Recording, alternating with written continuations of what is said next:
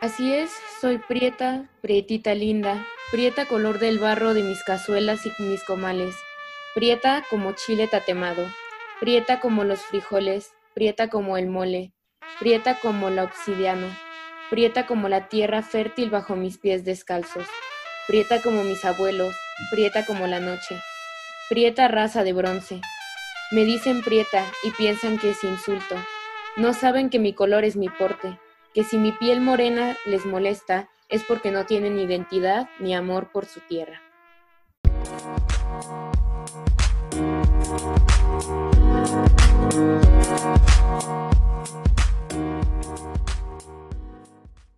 Podcast Alas Verdes.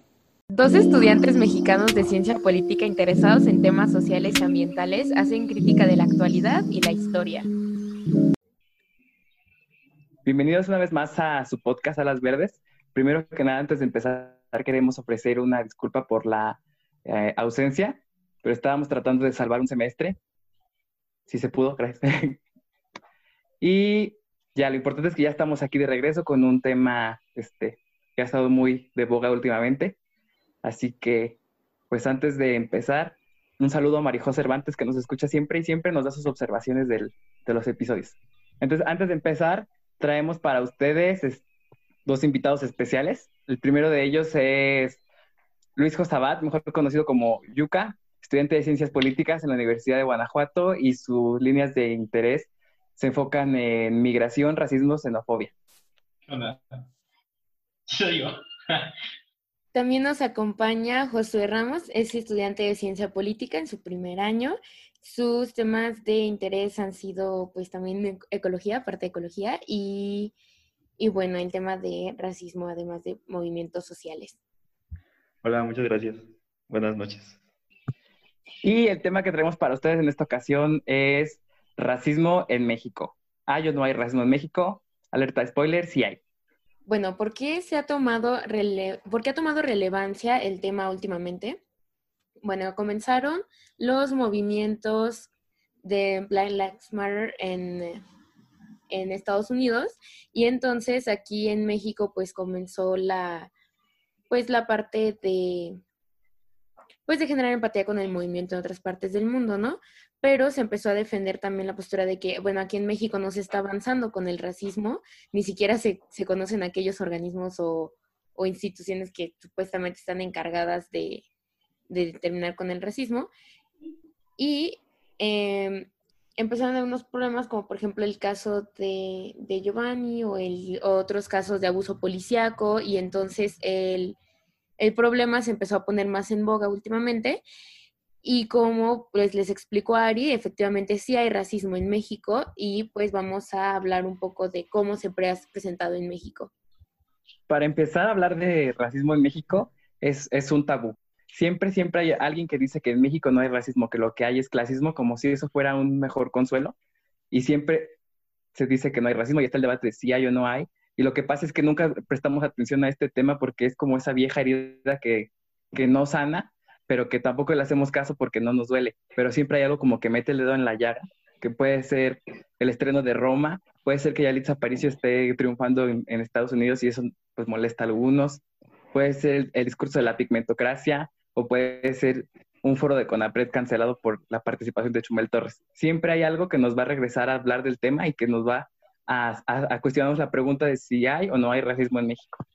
Luego, algo interesante respecto a eso es que como que usan ese argumento de no hay, no hay racismo, hay clasismo para, pues, como quitarle, restarle importancia, ¿no? Al tema, cuando no creo que son como cosas excluyentes una de la otra. O sea, van muy ligados y, y es una problemática que debemos entender, ¿no? Y lo que pasa es que en México el, el, debate del racismo está muy, muy, muy ligado al del clasismo y al de la xenofobia, a la porofobia y a la pigmentocracia. Entonces muchas veces no sabemos separar uno de otro y no sabemos distinguir uno de otro.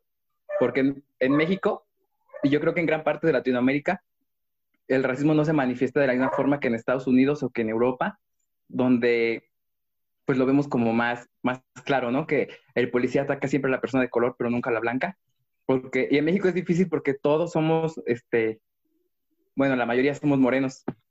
Yo creo que algo eh, particular, como dice Sari, de que no se refleja o no se expresa de la misma forma, es que a diferencia de otros racismos como la supremacía blanca, por ejemplo, que es más fácil de percibirse en Estados Unidos y, en Europa, en México no es posible generar un racismo de esa forma, un racismo, vamos a llamarlo tal vez tradicional, porque en México la, la, raza nacional, lo que implica el racismo, el exaltar y el poner en primer lugar a una raza superior a otra, eh, es una raza mestiza, que viene siendo la raza mexicana, vamos a llamarla, la raza mestiza, a diferencia de la, de la raza blanca, que es una raza pura, aria, en México no tenemos esa, eh, no podemos clasificarlo de esa manera, no hay una pureza racial, sino que es la mezcla de, los españoles y los indígenas, donde se deriva la raza nacional después de la, de la revolución. Y creo que eso es algo bastante particular de, de México, que no, no se habla de una raza pura tal cual, de, algo que viene desde siglos miles, o miles de años que nunca se ha mezclado, como se puede plantear este, con los germánicos en, en Europa eh, y asimismo en Estados Unidos, sino que en México se da eh, la raza, una raza mixta entre dos, en la fusión de dos.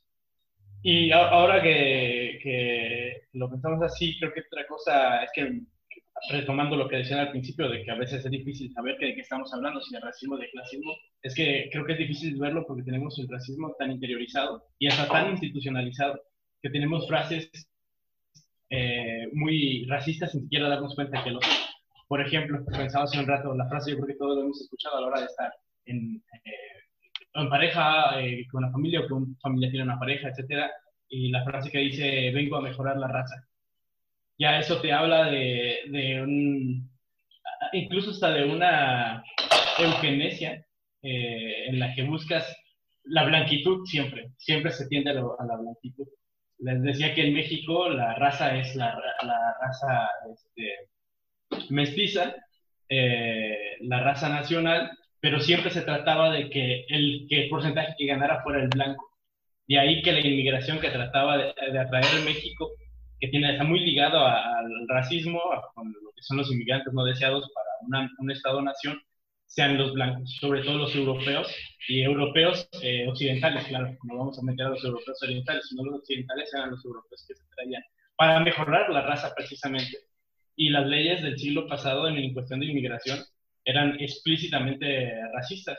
Muchas de ellas abiertamente y muchas se manejaban por circulares confidenciales entre la Secretaría de Gobernación que eran quienes mandaban eso a, las oficinas de, entrada eh, para que restringieran el paso a ciertas personas y era un paso marcado meramente por estereotipos eh, racistas y estaban fundados eh, en cuestiones biológicas.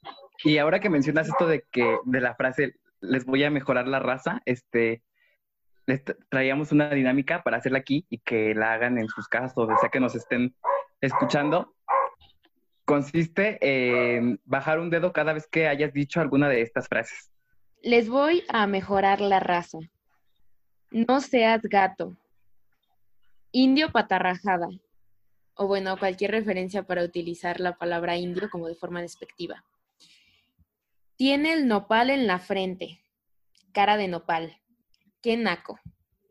Ahora, bajen un dedo para cada una de las siguientes cosas que te hayan sucedido a ti, que te hayan dicho alguna de las frases anteriores, que te apoden el negro, memín pingüín, morocha por tu tono de piel, que te apoden chino, ojos de regalo, Mulan, Jackie Chan o por tener los ojos rasgados, que te hayan negado la entrada a algún lugar por tu apariencia, que te digan que tu maquillaje, tu tinte, tu ropa o algún accesorio no combina con tu tono de piel. Que en una zona exclusiva te vigilen o te sigan solo por tu apariencia. Y bueno, piensen de los 10 dedos que tienen en la mano, pues cuántos les quedaron arriba. Dos. A mí también igual. A mí, sí, bueno, no, tres. Bueno, y pues este ejercicio es para hacernos ver que sí somos este, racistas, pero también que sufrimos racismo. Entonces, la pregunta que siempre se hace cuando se habla de racismo en México es si somos víctimas o victimarios. O sea, ¿recibimos el racismo o lo perpetuamos? Pues ambas, ¿no?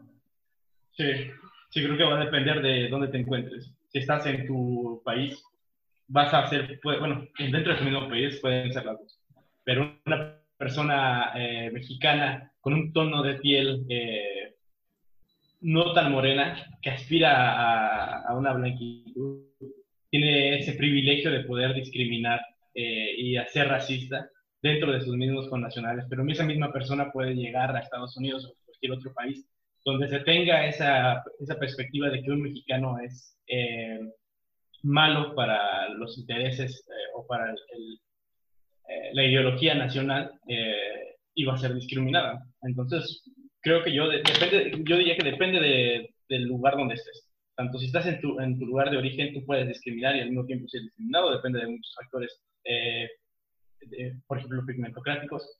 Y si estás en otro país que no es el tuyo, también va a depender de, de, esas mismas, de esa fisonomía con la que cuentes. Así que pueden ser de las dos, depende. A, a mí me gustaría eh, a indagar un poco en lo que es el, racismo, como, como surge, no sé si ya estamos en tiempo de, de esto o... Pues, bueno, antes que nada quisiera recalcar un poquito el, punto a lo que se están refiriendo pigmentocracia para aquellos que pues no, no sigan o desconozcan, pues es esta parte, es precisamente también racial, pero como si habláramos de las pieles, digamos, en tonalidades y entonces es como el estar más cerca o, más lejos de un, de un blanco o demás. Entonces se empezó a utilizar mucho este término, sobre todo para en América Latina, donde pues vemos de que en realidad pues es la parte de que pues, todos somos mestizos, entonces hay diferentes tonos de, piel morena, ¿no? Y sigue siendo un racismo, pero pues estamos hablando de que, de que incluso si tu tonalidad morena es más clara, entonces sufres menos de este tipo de, circunstancias que acabamos de, describir, que si es uh, más obscura o, demás, que son cuestiones que se ven y, o se ven reflejadas mucho aquí en México. Antes de, cambiar de tema, este, creo que algo que podemos analizar muy bien respecto a esto de que si somos racistas o víctimas del racismo, este, podemos tomarlo con el, con el caso de los centroamericanos, ¿no? Y todo cuando vino como las caravanas migrantes y todo eso como una nación tan, con un índice tan alto de migración como lo es México, se empezaron como que a burlar, a quejar y a atacar, ¿no? A los centroamericanos por, por migrar.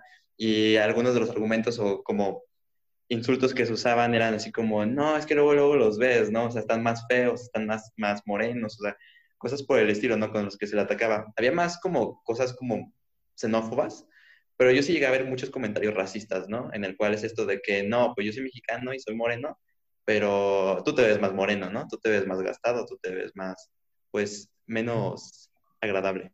Y, pues ahí teníamos como las dos cosas, ¿no? De cómo, cómo ah, eh, creo que en este caso se mostró mucho, mucho el racismo mexicano. Que no digo que en otros casos no, pero fue como una de las cosas en las que se empezó a visualizar de una manera como macro, ¿no? Como sistémica, porque muchos mexicanos lo hicieron de todas las clases sociales. Sí, es bastante interesante cómo tratamos de negar eh, que, son, que México es racista, pero incluso en el siglo pasado a veces México se levanta el cuello de haber recibido a muchos refugiados judíos, sobre todo, este, y españoles después de la Segunda Guerra Mundial, y españoles con Franco.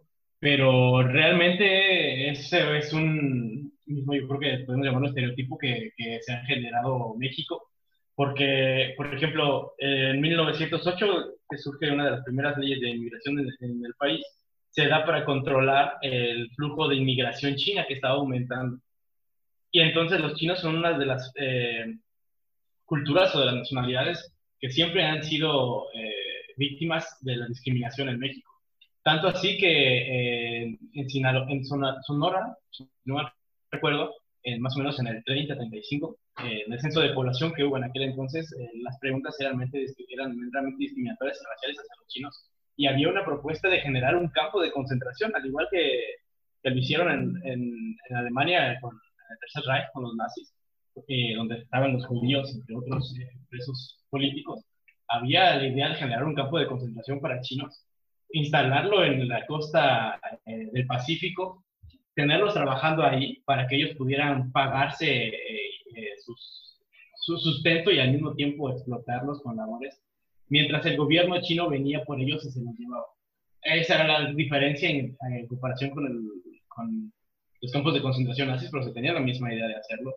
Igualmente con los judíos, con los judíos se tenían, y en las circulares confidenciales que hay, llega a expresarse que los judíos es una raza que eh, degenera a la raza nacional, en este caso la raza mexicana, por su comportamiento, porque son este, avaros, necesitan dinero y todos esos estereotipos que hay. Entonces, realmente siempre lo hemos, lo hemos sido. Que hemos tratado de ocultarlo, creo que eso es lo más grave, ocultarlo, eh, pero realmente siempre desde, desde el siglo pasado tenemos ese comportamiento que no nos hemos dado cuenta de que es racista y lo desconocemos totalmente. O, creo que no todas veces como ocultarlo, sino de una manera quitarlo de que fuera un problema, ¿no? Era algo normal y pues es puro, pura carrilla, ¿no?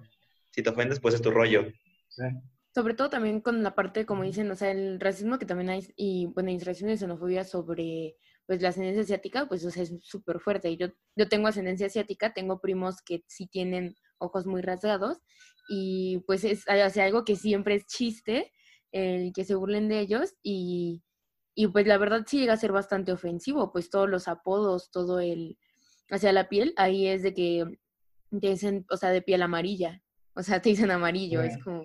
Sí, simplemente, no sé si se acuerdan, eh, una vez que estábamos en clase de, relaciones internacionales, cuando el profesor preguntó de qué significaban los colores de los aros olímpicos y todos creíamos que eran los colores que los cinco colores que representan a, a, las razas de los continentes.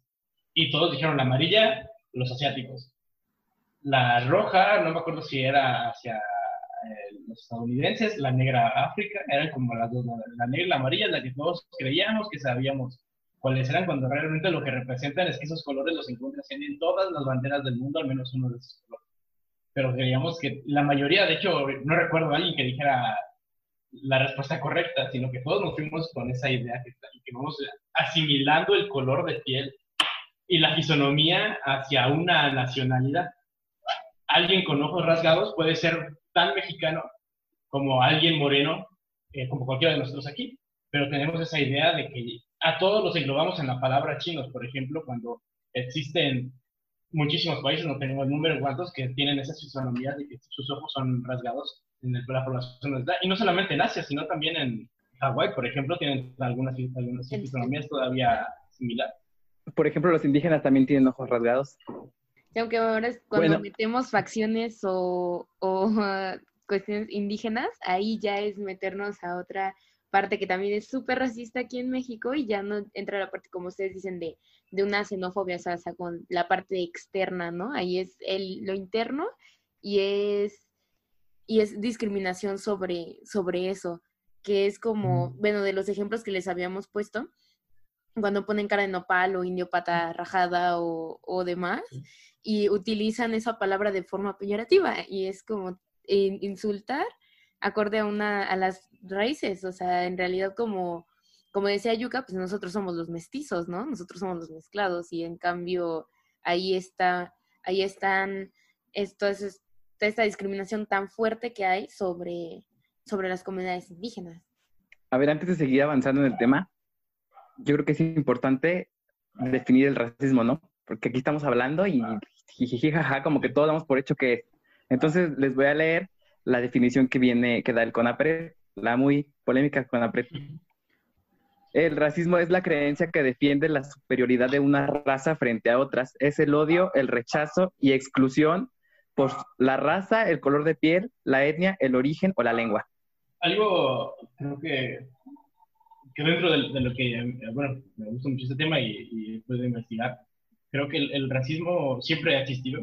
Eh, no tal cual explícito llamado racismo, claramente, pero sobre todo se percibe más desde 1608 con la paz de España, que es donde se introduce la idea del Estado-Nación, se deja atrás el, un Estado-imperio y viene ahora a representarse el Estado-Nación.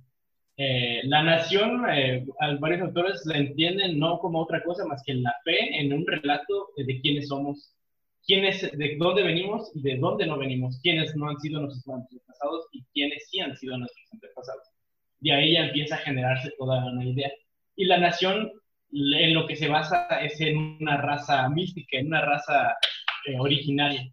Eh, los pueblos nórdicos eh, son esa raza originaria de los germánicos, por ejemplo, lo que fuera lo que sustentaba el nazismo. en México no tenemos ese, como comentaba, ese, esa raza originaria. Después de la revolución había ese, ese dilema, incluso antes, ¿cuál es la raza mexicana?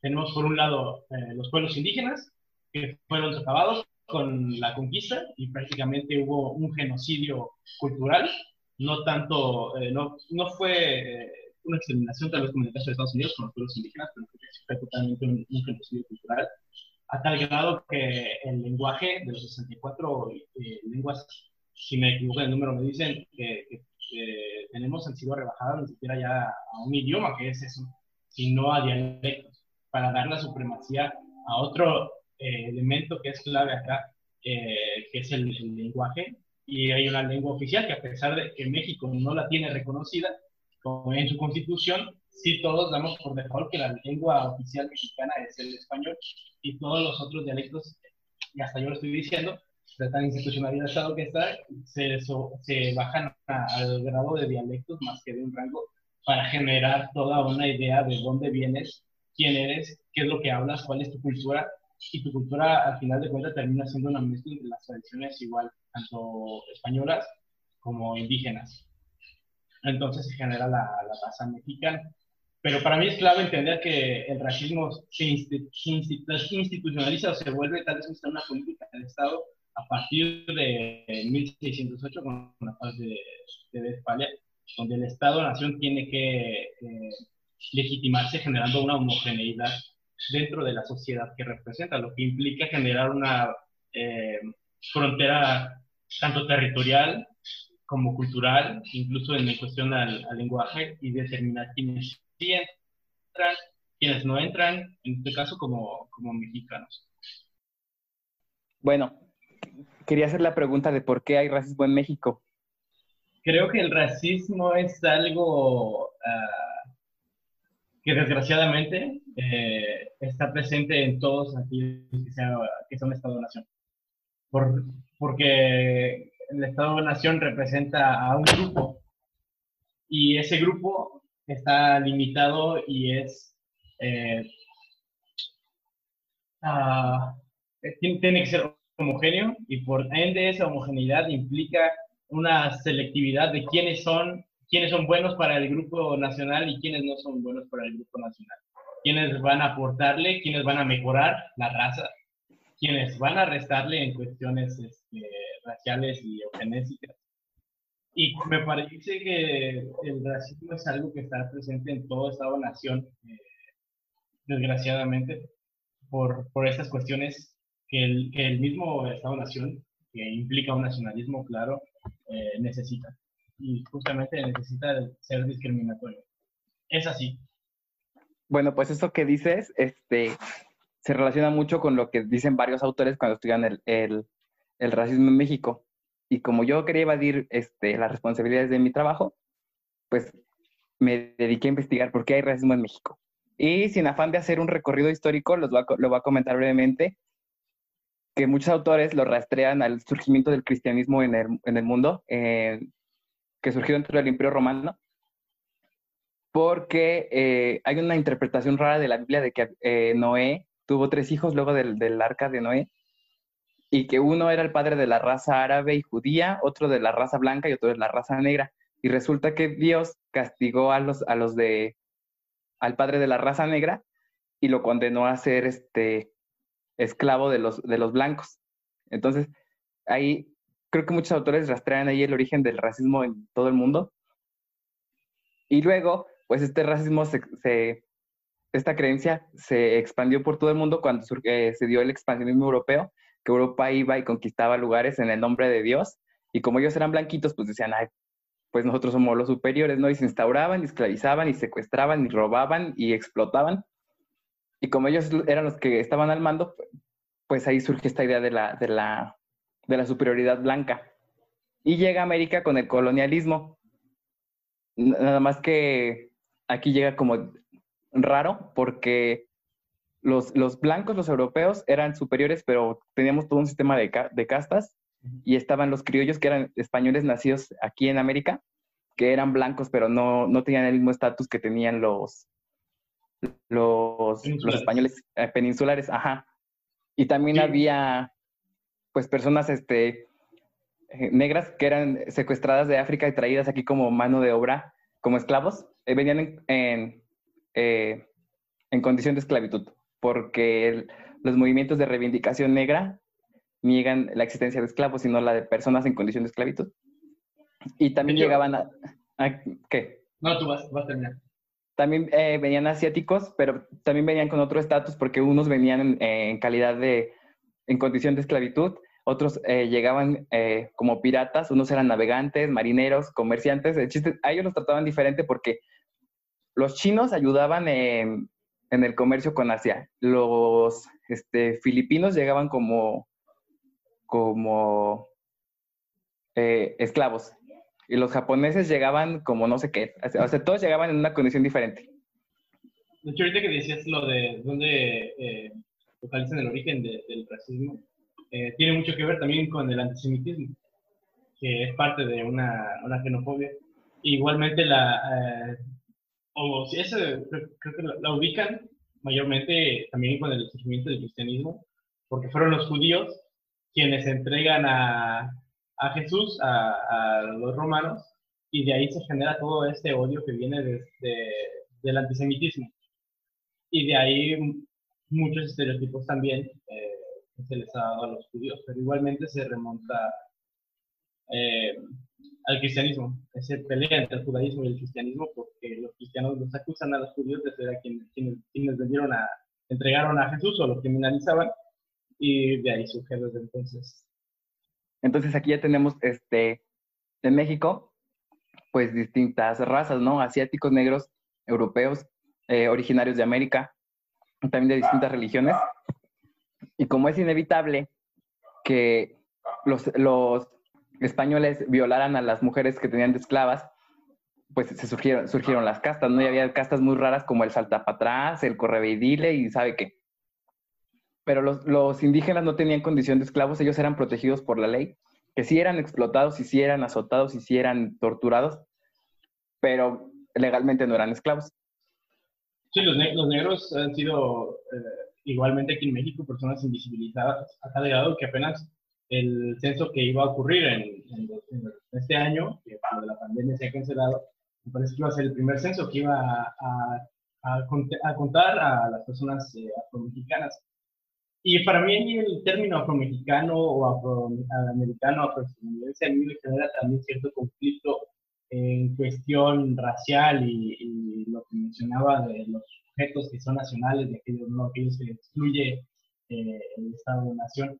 Porque el otro día estaba hablando eh, con Fabea y me decía, bueno, yo le platicaba, hablábamos de esto y de repente me quedé pensando, ¿por qué llamarlos afro, afromexicanos, afroestadounidenses, eh, cuando al final de cuentas, y creo que la respuesta está en que le damos esa categoría o ese término, porque asociamos el color del piel a una nacionalidad, a un origen.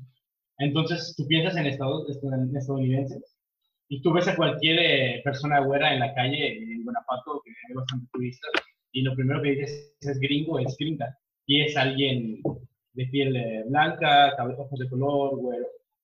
Asociamos bastante la fisonomía de las personas hacia una nacionalidad, que implica también el darle una raza a cada nación, de acuerdo a la fisonomía que, presenta la persona.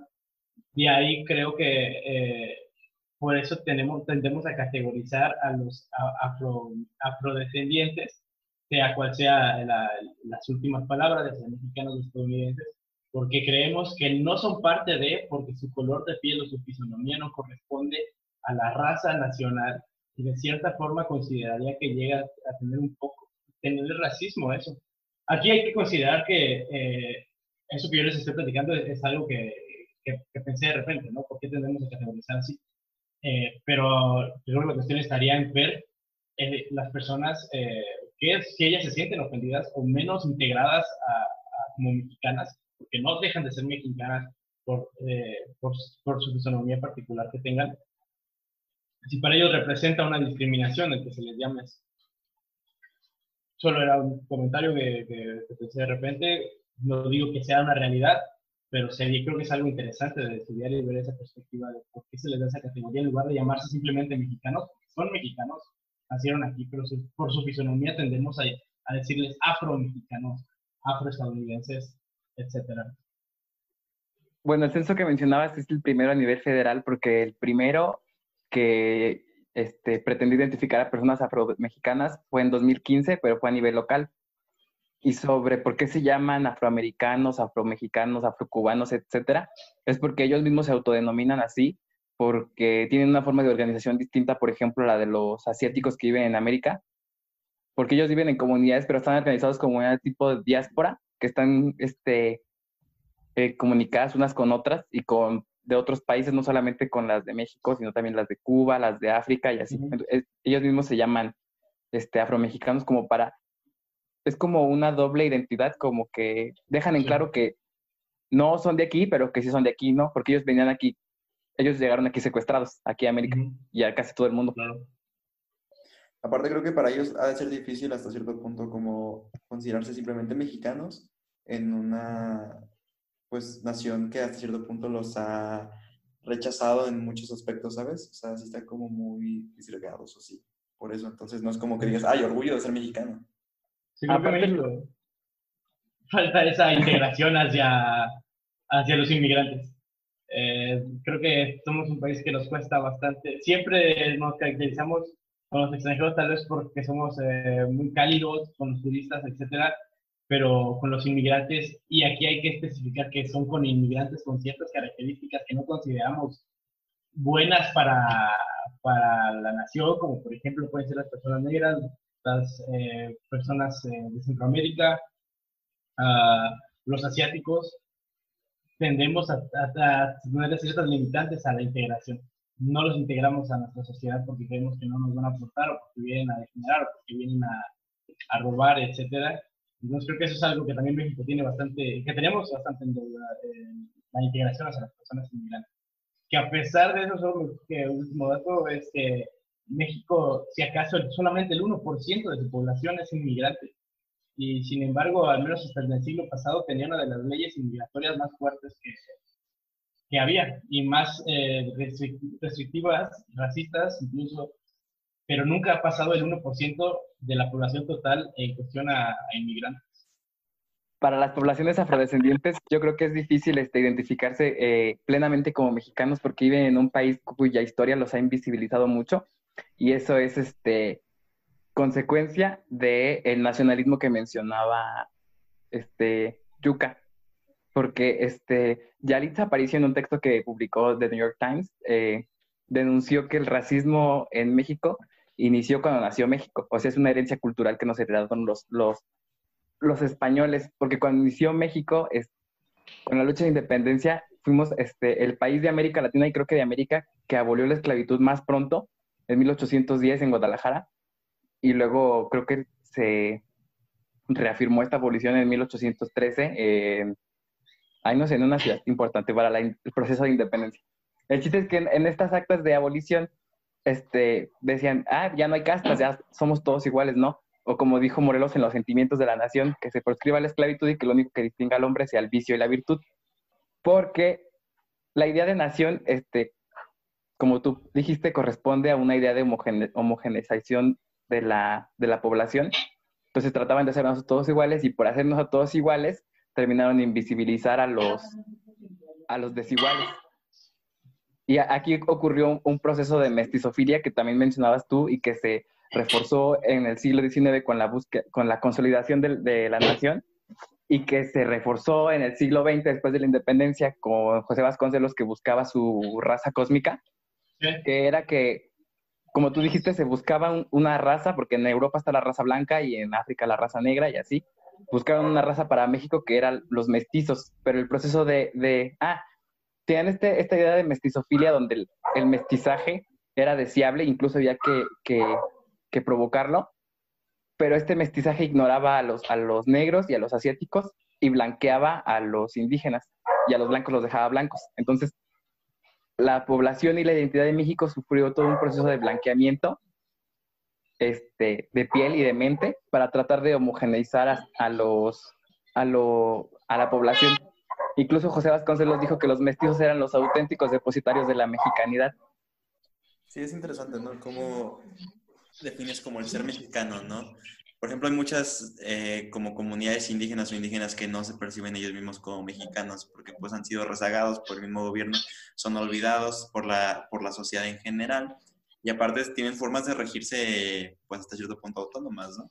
Entonces, eso como que la idea de ser mexicanos muchas veces no les, no, pues no les agrada mucho.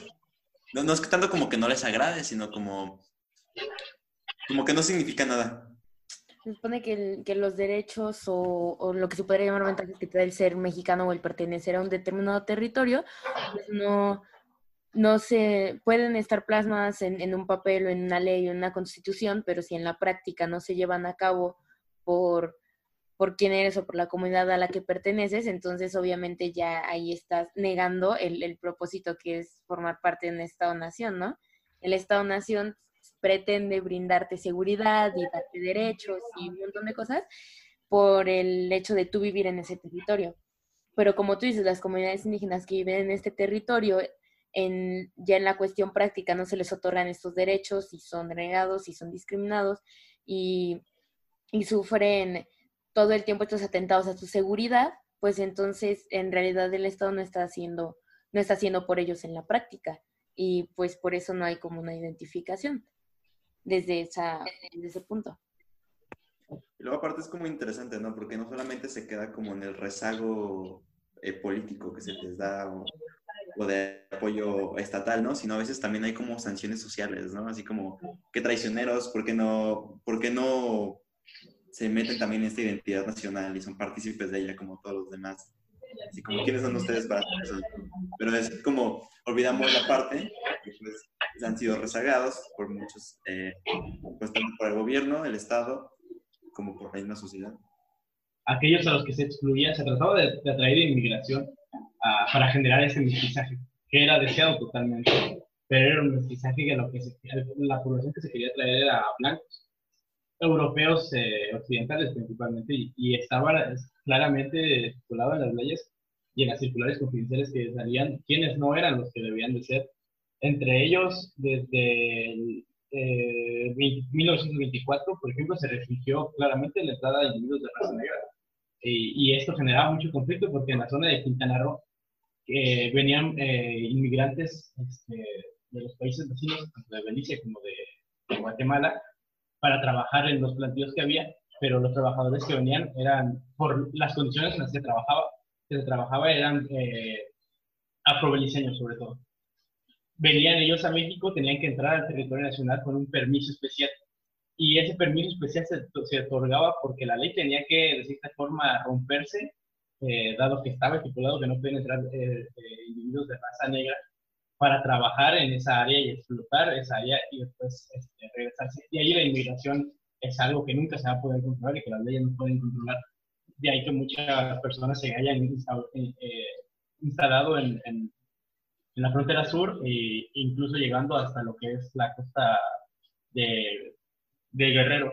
Pero entre los europeos, que también estaban incluidos y parte ya de los asiáticos, eran los turcos, sirios, árabes, eh, similares eh, de, esta, de estas zonas. Y eh, los las, el área de los Balcanes también era, eran nacionalidades que no estaban permitidas entrar a México porque se creía que degeneraban a la raza nacional y no le aportaban nada eh, en cuestión a la blanquitud y al mestizaje, mestizaje, que se buscaba generar, pero siempre un mestizaje, mestizaje no en 50-50, teniendo, digamos, lo mejor de, la, de ambas razas, sino en, donde siempre prevaleciera más la, la, raza blanca y así lograr la en, en, México. De hecho, hace poco salió en Facebook, creo que Ari lo compartió, la, la foto donde están, eh, borran eh, una foto vieja borran a las personas indígenas. No recuerdo el país, no sé si es Perú, Ari. No sé Era en Ecuador. Y eso, eh, tú lo dijiste, acá en México también lo, lo llegamos a hacer. Y no solamente en la fotografía, sino en la vida cotidiana lo hacemos. Y lo seguimos haciendo todavía. Y en México se hizo mucho esto de borrar a los indígenas, pero de una forma simbólica, porque eh, cuando se quiso establecer esta identidad mexicana de José Vasconcelos y su raza cósmica, este, él buscaba este, eh, crear el mito fundacional de México, ¿no? En el que se basara la, la identidad mexicana, como todos los países tienen sus, sus, mitos y sus héroes. Pero en el caso de México, este, borraron a, a, a, los asiáticos y a los negros de la historia y dejaron a los indígenas, pero solamente en la época prehispánica, ¿no? De que, ah, pues en México había indígenas y luego llegó la independencia y ya somos todos mestizos. Y no, porque seguían estando ahí, no nos enseñaban en la escuela la participación de, de los afromexicanos en la independencia o en la, o en la revolución y no nos enseñaron en la escuela que Vicente Guerrero, que fue un héroe de la independencia, que fue presidente de México, era afromexicano. Y el papel de los indígenas en la historia se redujo únicamente a, estaban aquí cuando los españoles llegaron y también, por ejemplo, después empezó a ver como esta parte de, la imagen de Lina, incluso en el arte, demás, era como una imagen súper como utópica, ¿no? Así como de, oh, estas eran sus formas de pensar, sus creencias, sus, sus tradiciones, sus costumbres, pero te los pintaban como si fueran personajes en una historia aparte. O sea, no te los reflejaban como, como lo que son, o sea, que son personas que están viviendo en el ahora, que tienen que pues están aquí en, en territorio, que, que, conviven, o sea, los querían retratar como si fueran una parte ya pasada del país y como si fuera una especie de cuento, lo que, lo que te, te transmiten sobre, sobre las comunidades indígenas. Y como que recalcaban esa separación porque querían crear esta parte como que es que hay un antes y una ahora y el ahora es de que somos, como tú dices, somos completamente mestizos, y ahora nuestras formas de vida son distintas y debemos alejarnos de esto. Y entonces, cuando crean esta separación, crean la parte de que, de que se debe crear un, como un rechazo generalizado a de como la comunidad indígena o tradiciones indígenas y que todo se debe acercar más a una idea como de modernidad y demás cosas. Y después, bueno, también para seguir un, poco la línea, pues está esta parte del nacionalismo, la, la consolidación de una nación que, que pues ya, ya, lo dijeron. Y después está, pues cuando se va ya buscando una, una identidad, ¿no? A partir del, del, siglo XX y es donde vienen todas con, con, más teorías de qué es lo que construye a un mexicano, qué es lo que es un mexicano. Pero ya para los noventas hay un, empieza a haber un, levantamiento y una dignificación indígena, ¿no? Que cuando sucedió se tomaban, o sea, como cualquier movimiento que se levante actualmente es, es que son unos rebeldes y que están actuando de forma violenta, pero pues obviamente estamos hablando de que, de que la comunidad indígena había sido tan, tan discriminada, había sufrido tan de este, de este racismo, de, este, de esta pigmentocracia y y entonces obviamente se levanta para los años 90 para, para demandar sus derechos, para demandar que ya no sean invisibilizados. Y hay esta parte de, de, ok, sí, para apaciguar las cosas vamos a empezar a firmar y vamos a decir ciertos derechos y vamos a poner en el artículo 2, después de varios años, ya el, la parte de que en México tiene comunidades indígenas, ¿no? Pero después viene eh, pues una búsqueda como un exterminio indígena, que bueno, creo que Ari es quien lo quiere explicar. Ajá, así como lo mencionas, eh, nosotros nos dimos cuenta que había indígenas en México hasta el 94 con el levantamiento zapatista, porque cuando se buscaba esta consolidación de la, de la identidad, pues se siguió muy fielmente la teoría de Hannah Arendt, que dice que la idea de la nación es necesariamente la idea de la igualdad de los ciudadanos y es incompatible con la idea de, de la, de la diversidad cultural. Entonces, pues fue cuando, dijeron, ah, pues vamos a ser todos mestizos, ¿no? Se dieron políticas de blanqueamiento, que eran las políticas este, migratorias que, que mencionaba Yuka, pero también políticas más agresivas e invasivas, que eran, por ejemplo, cuando las mujeres indígenas iban a las clínicas a recibir atención obstétrica, luego del parto les ligaban las trompas o les extirpaban la matriz para que ya no se siguieran reproduciendo y así pues ir cada vez mermando la población eh, indígena y hacerla menos y invisibilizarla. Y como tú dijiste, el reconocimiento de los, de los eh, derechos indígenas en, en, la institución más importante de México, que es la Constitución, se dio hasta el 2001, casi 200 años después de que nació la nación. Y tuvo que pasar un levantamiento armado en el sur del, del país para que esto se diera. Y tampoco es como que Vicente Fox haya dicho, ay, pobrecitos indígenas, vamos a, a tenerlos en cuenta.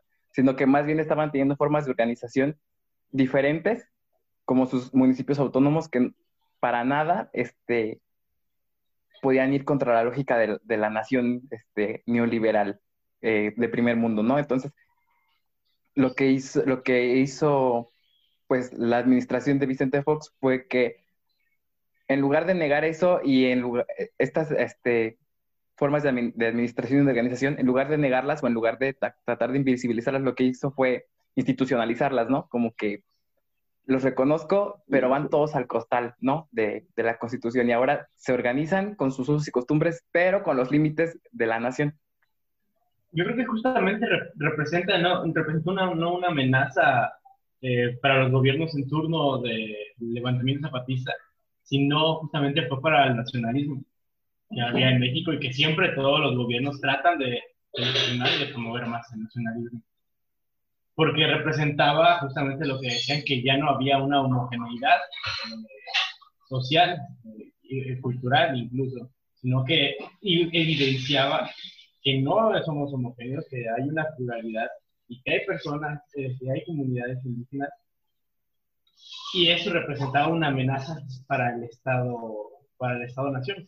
Y representa, a mi parecer, todavía una amenaza actualmente para la, legitimidad del Estado-Nación y el nacionalismo que representa. Y más ahora que hay más, muchos más eh, ah, municipios eh, o comunidades indígenas que tienen su propio gobierno y que no se rigen bajo la lógica democrática tradicional, que también es parte de lo que ha imperado el nacionalismo. Respecto a eso, eh, de, las, de las comunidades autogestivas y todo eso, mayormente indígenas, pues hay varios casos, ¿no? Podemos tener el caso de Cherano de la Pantita Tanisque en la Sierra Norte de Puebla, ¿no? Y, cómo se comportan es muy interesante, cómo se autogestionan y cómo, pues también han sido olvidados por parte del Estado, por esto, por esto del Estado-Nación.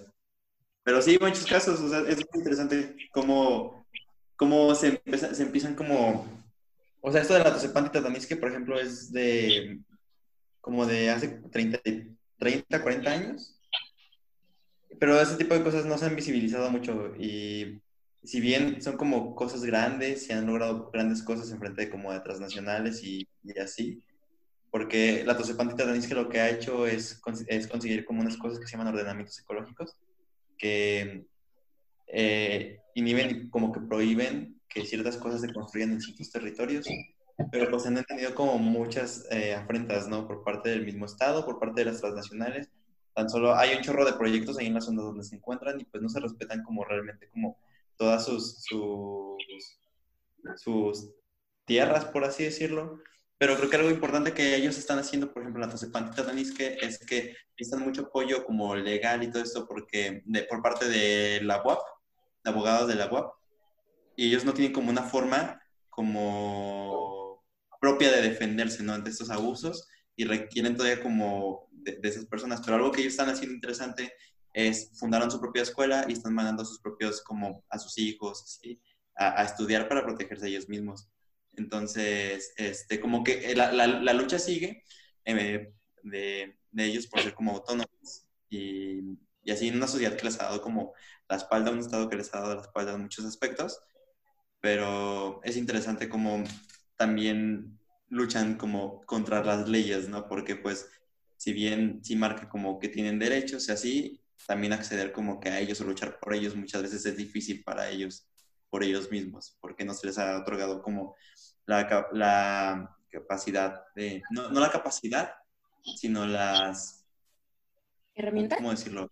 Oportunidades y herramientas para tener eso de autogestionarse de una manera mayor y defenderse ellos mismos aparte la búsqueda por los derechos de las comunidades indígenas es más difícil que, la, que si yo voy a buscar que se me reconozca un derecho, ¿no? Por, por la propia eh, forma en que está construido el, pues, la institución jurídica, porque el derecho es, es un, una disciplina sumamente individualista, porque los derechos humanos se ejercen de manera individual, pero pues en el caso de las comunidades indígenas, ellos viven de una forma de comunalidad, entonces ellos todo lo hacen así como...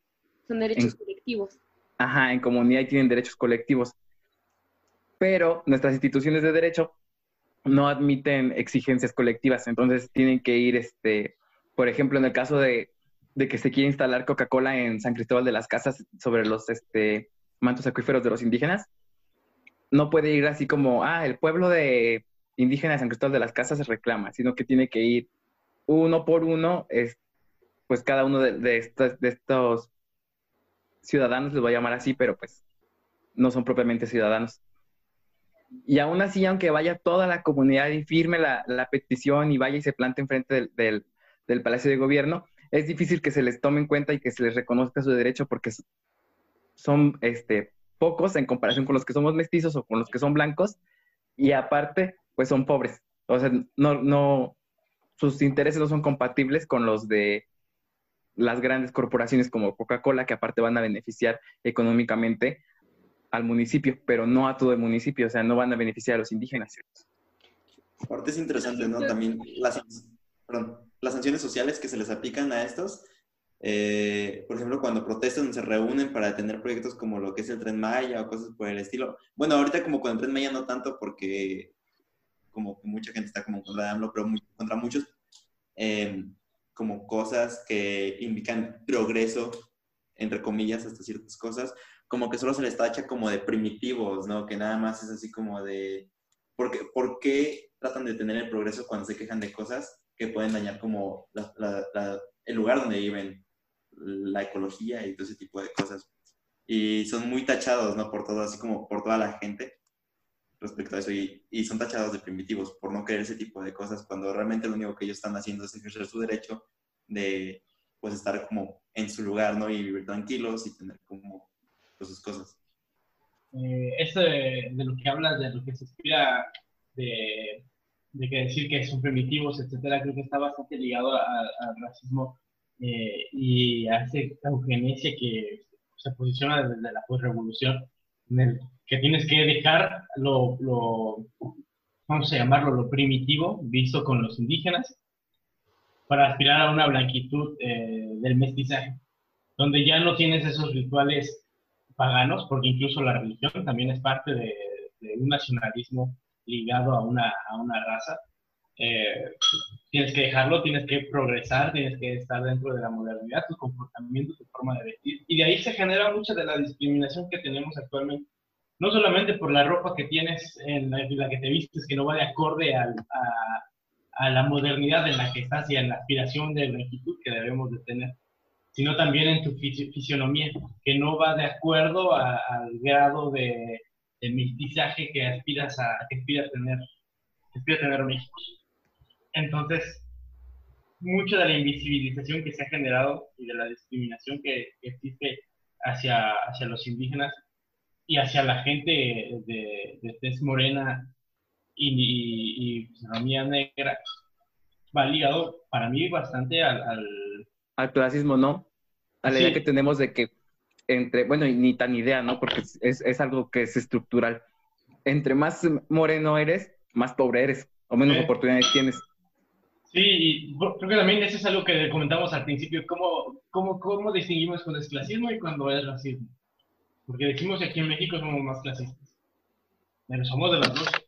No sé en qué medida, pero de las dos las tenemos y las dos son malas en una en mucha poca medida pero también creo que entonces es un problema por el cual no podemos identificar, porque el color de piel está asignado también a tu nivel socioeconómico y eso está comprobado aquí en México. Hay estudios bastantes en donde el color de piel claramente determina tu estatus social, tu nivel educacional eh, y el, el, puesto laboral en, en el que te vas a desempeñar. También la parte de, la pigmentación de tu color de piel determina un espacio físico que después te va a llevar también a un espacio de, representación. Por ejemplo, eh, opinando sobre dónde viven o dónde se colocan las comunidades indígenas y dónde se han colocado las ciudades o, dentro de la urbanidad, dónde están, cómo están colocadas con las colonias, ¿no? O cómo está organizado cuando en el centro tú ves determinada pues, clase, pues clase social que va arraigada a una idea del, color, al menos aquí en México, porque pues por estadística sabemos de que las personas con cierto color de, piel pues tienen más posibilidad de escalar en una, jerarquía social. Y bueno, eh, es de forma física se van separando dentro de las ciudades eh, y dentro de lo que es ciudad y, y, campo, ¿no? Lo que se determina como rural urbano. Y vemos las colonias separadas y que, y que todo se va retomando como en, como en un centro, digamos, un centro más blanqueado. Y entonces, en, en los márgenes encuentras lo que usted, lo que se mencionaba. Entonces, bueno, hay esta como separación de, de dónde se vive y a partir de ello podemos ver pues un, privilegio que se va dando incluso por zonas, ¿no? Como que, cuál es el acceso que tienes a educación, cuál es el acceso que tienes a salud, cuál es el acceso que tienes a determinadas cosas acorde al, lugar donde estás viviendo. Vemos de que, de que una cosa lleva a la otra y es una cadena de al final, pues, cuál es la, la parte de la población que recibe, que recibe mayores ventajas sobre otra y entonces, a la larga, podemos ver esta, también esta parte de, dominio de los espacios físicos, lo podemos ver también en el, en el dominio como de la representación, ¿no? Incluso en el escenario político. O sea, cuál es el... Realmente vemos una, representación acorde a, a, lo que es México en, en cuanto a, a, lo político, o sea, cuál es, cómo está integrado en nuestras cámaras, cómo está todo, o sea, realmente ahí vemos vemos una verdadera población mexicana, incluso desde la parte que estamos diciendo de la comunidad indígena. Yo no veo un, avance tan grande como el que quieren dar en estadísticas de, representación. Creo que incluso eh, más que el, acceso que, que tengas eh, con lo que cuentas, también es la calidad. Porque puedes tener la educación, tener escuelas cerca del lugar donde vives, pero la calidad de esa escuela, la calidad de los servicios públicos, va a variar mucho a la calidad de una zona centro urbanizada de, la ciudad. No es lo mismo cuando hay la escasez de agua en Ciudad de México, que le cortan el agua a las colonias eh, o alcaldías que están en la periferia con el Estado de México, que se lo corten a, Polanco, por ejemplo, o todas esas áreas eh, donde el nivel eh, socioeconómico es mucho mayor.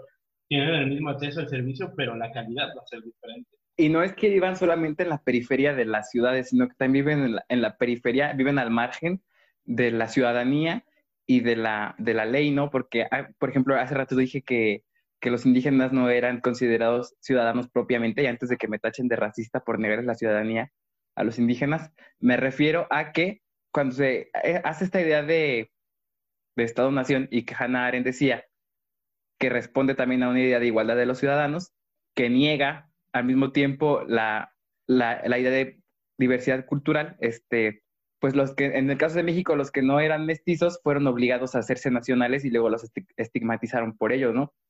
Eh, Eduardo Galeano les llama los nadie, los ninguneados, ya que en México les decimos, pues, el indito, el negrito y el chinito. Y siempre en diminutivo, como si eso le quitara el, este, la ofensa. Entonces, viven no solo al margen de la ciudad, sino también al margen de, la ciudadanía y de los derechos, y no gozan plenamente de los derechos. Y eso hace que como están invisibilizados, este, no tengan representación, tú dijiste, en la política, porque creo que en toda América los únicos eh, presidentes indígenas eran Benito Juárez, que de por sí ya negaba sus raíces indígenas, y Evo Morales en, Bolivia. Pero no solamente hay falta de representación en, en la política, sino también en los medios, porque, por ejemplo, otra cosa que reavivó el debate del racismo en México fue el estreno de Ya no estoy aquí, la película de Netflix, que habla de las cumbias, porque luego, luego los, los, los neoleoneses pegaron el grito en el cielo y a decir, ay, así no somos en Nuevo León, así no es la gente de Monterrey, ¿qué van a pensar los, los, los extranjeros de nosotros, que somos unos nacos y, unos cholos? Y yo lo pongo, por ejemplo, en comparación con Cindy La Regia, que también habla de, de Monterrey, que cuando estrenó también van la gente, en este caso en particular de San, de San Pedro, este, a decir, es que así no somos, solamente se quieren reír de nosotros, lo hacen para, para, para burlarse. Y surge la pregunta entonces, ¿quién nos representa? ¿Ulises de Ya no estoy aquí o Cindy la Regia?